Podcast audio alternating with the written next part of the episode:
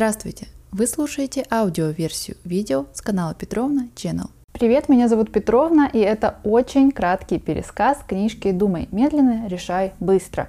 И, конечно же, в нем множество различных подробностей упущено, поэтому для более полного погружения в материал читай, пожалуйста, оригинал. Даниэль Канеман, можно сказать, что прям уже легендарный, знаменитый психолог, очень много времени посвятил изучению принятия решений, поведения человека и тому, как в целом устроен мозг. И Нобелевская премия у него, конечно же, есть, и куча статей, и книжки, все как положено. И в этой книге он предлагает теорию, по которой мозг разделен как бы на две системы, от взаимодействия которых и зависит наше поведение и то, как мы принимаем решения. Первая система отвечает за автоматические реакции и быстрые решения. Например, когда ты слышишь какой-то резкий звук и оборачиваешься. Или когда решаешь простые примеры, как 2 плюс 2. Или когда определяешь, какой объект находится дальше или ближе. Чаще всего все это мы делаем на автомате, даже не задумываясь. А вторая система — это уже продуманные вычислительные решения и действия, требующие внимания. Например, наблюдать за клоунами в цирке или припарковаться там, где мало места, или сравнить две стиральные машины по функциям и тому подобное. По такому разделению функций становится понятно, что вторая система гораздо больше требует энергии, чем первая, потому что ну, там нужно все время что-то решать, взвешивать, анализировать, а мозг, он сам по себе очень энергозатратный, и лишняя нагрузка ему вообще не нужна. Поэтому по умолчанию всегда активнее сначала работает первая система, пытается все решить и объяснить как-нибудь попроще, автоматически, примитивно, и если уже она не справляется, то тогда подключается система номер два. Ну, с этим, я думаю, все понятно. Но, как и в любой схеме, в этом методе работы существуют свои изъяны и огрехи. Э, иногда в некоторых ситуациях получается так, что начинает работать не та система, которая сейчас нужна, и из-за этого возникают различные иллюзии. Мозг э, начинает действовать на автомате там, где нужно подумать, и наоборот начинает тупить и что-то выдумывать там, где нужно быстро среагировать. И в результате таких сбоев мы принимаем неправильные решения, неправильно действуем и в итоге получаем не то, чего хотели. Канеман подробно описал самые частые иллюзии, и их, конечно, ох, огромное множество, но я пройдусь по ним только обзорно. Начнем с очевидного. Когда мы, люди, заняты какой-то когнитивной нагрузкой, мы очень плохо контролируем себя. Что имеется в виду? Я думаю, у большинства людей были такие ситуации, когда ты сидишь, что-то решаешь, там какие-то важные вопросы в голове, и незаметно для себя начинаешь недостаточно корректно отвечать окружающим людям. Э, возможно, соглашаться на то, на что не стал бы соглашаться, если бы пораздумал. Принимать поспешные решения и в целом вести себя не так, как надо. Это происходит потому, что за самоконтроль у нас отвечает вторая система – и если вдруг в этот момент она занята какими-то другими важными делами, то бразды правления берет первая система, а она уже старается все решать, как обычно, на автомате, попроще, без лишней нагрузки. А следующее искажение менее очевидно. Оказывается, мы с вами очень плохо понимаем статистику, потому что наше восприятие ее зависит во многом от формулировки. Например, фраза «выживаемость после операции составляет 90%» звучит как-то более ободряюще, чем фраза «смертность после операции составляет 10%». Правда? Хотя, по сути, данные одни и те же. И, к сожалению, к сожалению, эти иллюзии могут также сказываться и на профессиональной деятельности. В книжке приводится пример про психиатров, которым рассказывали статистику в разных формулировках и просили принять решение отпускать э, на волю их пациентов или не отпускать.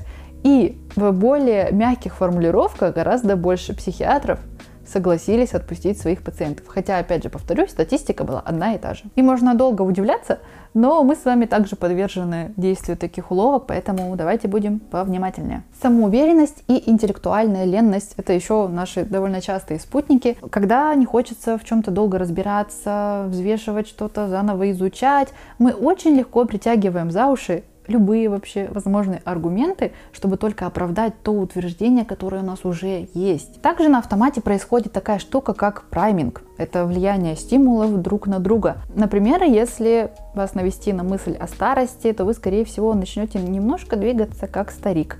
И наоборот, стариковские действия и движения побудят так или иначе мысли о старости. Также опыты показали, что просто сама мысль о деньгах не конкретные там деньги или вознаграждение, а просто мысль про деньги дает человеку установку на индивидуализм. То есть он становится более закрытым, он не принимает просьбы и сам не просит помощи, хотя это просто мысль о деньгах. То есть получается, что наши мысли и наше поведение сами себя как-то регулируют, но, к сожалению, это часто происходит без нашего ведома, поэтому не так, как нам бы хотелось. Идем дальше. Эффект когнитивной легкости говорит нам о том, что информация, которая легко сформулирована, легко читается, которая очень много раз повторяется, такую информацию человек гораздо проще воспринимает и гораздо проще с ней соглашается. Потому что все это преимущественно обрабатывает система 1, а она более поверхностная.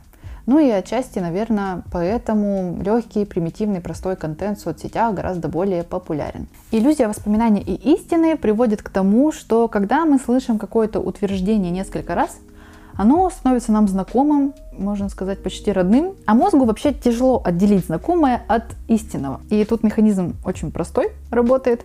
Когда мозг слышит какое-то утверждение, и после него ничего плохого не происходит, он думает, ага, ну я в безопасности, все нормально.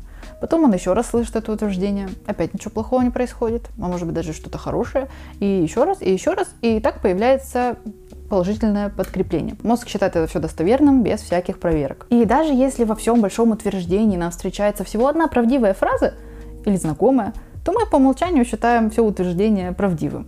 Чтобы не разбираться там, лишнюю энергию опять не тратить. Следующая иллюзия – это эффект ореола.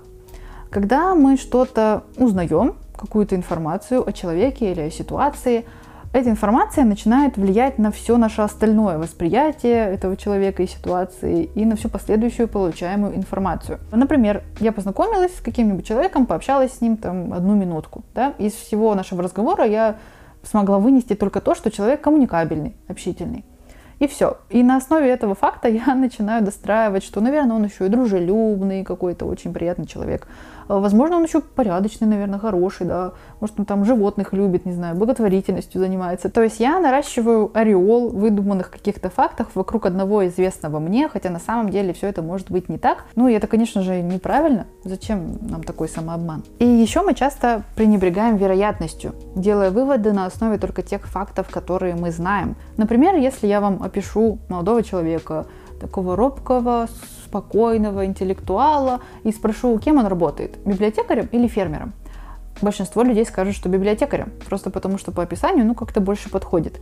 Но почти никто не будет учитывать тот статистический факт, что парней библиотекарей на всю страну, ну человека 2-3, я утрирую, конечно, но... А фермеров парней гораздо больше. Поэтому, кроме фактов, нужно учитывать еще и какую-то вероятность события. Да, но есть еще другая крайность. Система 1 очень любит упрощать вопросы. И там, где нужно разбираться, она просто меняет формулировку так, чтобы можно было на нее ответить более упрощенно. Что имеется в виду? Если, например, человека, принимающего решение, спросит, а может ли вот та конкретная женщина стать шерифом? Для того, чтобы ответить, ему же нужно сидеть, изучать, да, какие навыки у этой женщины, кем она вообще работала до этого, что она может, что она умеет. Это все очень долго, много энергии на все это тратится, и поэтому система 1 этого человека упрощает вопрос до такого, на который можно ответить шаблонно. Она спрашивает его, а может ли вообще женщина быть шерифом? И по усредненному представлению о нормальном мозг дает неаргументированный не объективный, но зато быстрый и легкий ответ. Так, вы же понимаете, да, что автор американец израильского происхождения, поэтому и примеры все такие из американской реальности. Фермер, шериф и так далее. Самое забавное, что после этого человек, скорее всего, будет абсолютно убежден, что он все правильно понимает и все знает. Почему? Потому что у нас есть очень мощная иллюзия понимания. Когда мы думаем, что мы понимаем ситуацию, хотя на самом деле знаем лишь очень малую ее часть, буквально вот маленькую верхушечку большого айсберга. Все потому, что мозг просто не терпит состояния неопределенности. Ему обязательно надо все идентифицировать, все объяснить для самого себя, все понять. И если данных для объективного ответа нет, то он, конечно же, сам все себе додумает. А куда деваться? Это любопытное качество накладывается на то, что человек сам по себе существо очень самоуверенное. И из-за этого получается, что мы яростно защищаем какое-то свое убеждение, свой образ реальности, который, может, этой самой реальности вообще не соответствует. И особенно плохо это в ситуации с экспертами. Человек, накопивший больше знаний, в некотором роде слепнет от иллюзии умения и от той же самой самоуверенности, и начинает думать, что если я знаю много, значит я знаю все. И многие политологи, историки, финансисты, ученые и другие прекрасные люди начинают строить ложные прогнозы, или давать какие-то некорректные рекомендации, объяснения, только потому что, ну, я же эксперт, я все знаю, а если нет, то, ну, от меня же этого ждут. И еще, кстати, часто говорят, что вот да, у него профессиональная интуиция, чуйка. Ну, Канеман говорит, что никакой такой интуиции не существует, это просто результат накопленного опыта.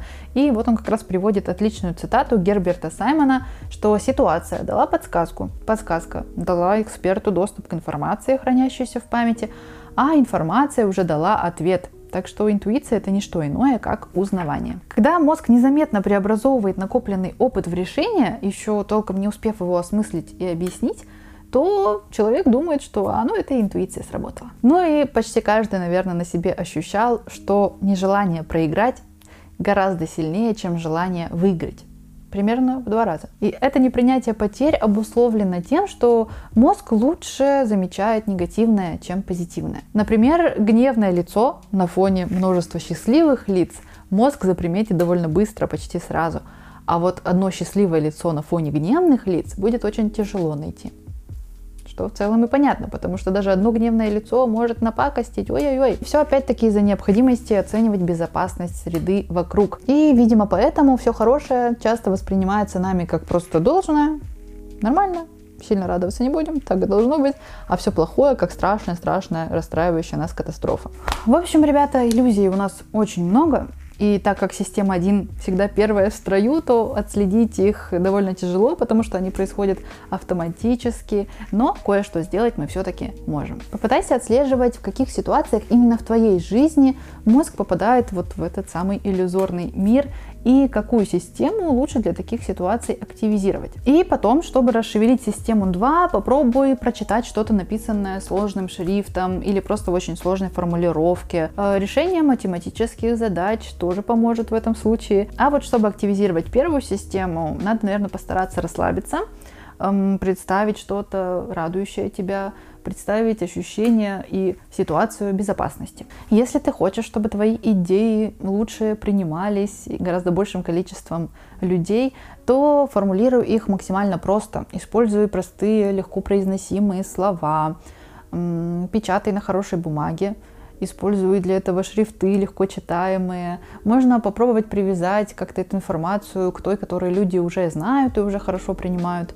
Ну и, конечно же, повторять, повторять, еще раз повторять. Если какой-то эксперт строит прогнозы со стопроцентной вероятностью, то, скорее всего, он не такой уж и эксперт – и, возможно, это просто действие иллюзии. Гораздо объективнее на мир смотрят менее категоричные эксперты, которые умеют сомневаться и делают скидку на возможные изменяющиеся обстоятельства. И вообще быть в чем-то неуверенным и периодически подвергать свои убеждения сомнениям – это нормально. Ведь ты никогда не можешь знать, насколько корректно сработали системы в твоей голове именно сейчас. Но надо отдать должное даже при таком большом количестве иллюзий. Две системы в нашей голове проделывают колоссальные колоссальную работу и в большинстве случаев действуют довольно слаженно. И от себя хочу добавить, что на сегодняшний день существует достаточно большое количество различных теорий с отделением мозга на разные системы, и чаще всего они друг другу не противоречат, а даже дополняют. И эта теория Канемана также может помочь лучше понять себя, понять устройство своего мозга и хоть на чуть-чуть, но улучшить качество своей жизни. Чего я, собственно, вам и желаю. Спасибо, что дослушали до конца. Приглашаю вас ознакомиться и с другими моими аудиозаписями. Возможно, вы найдете среди них еще что-то интересное и полезное для себя.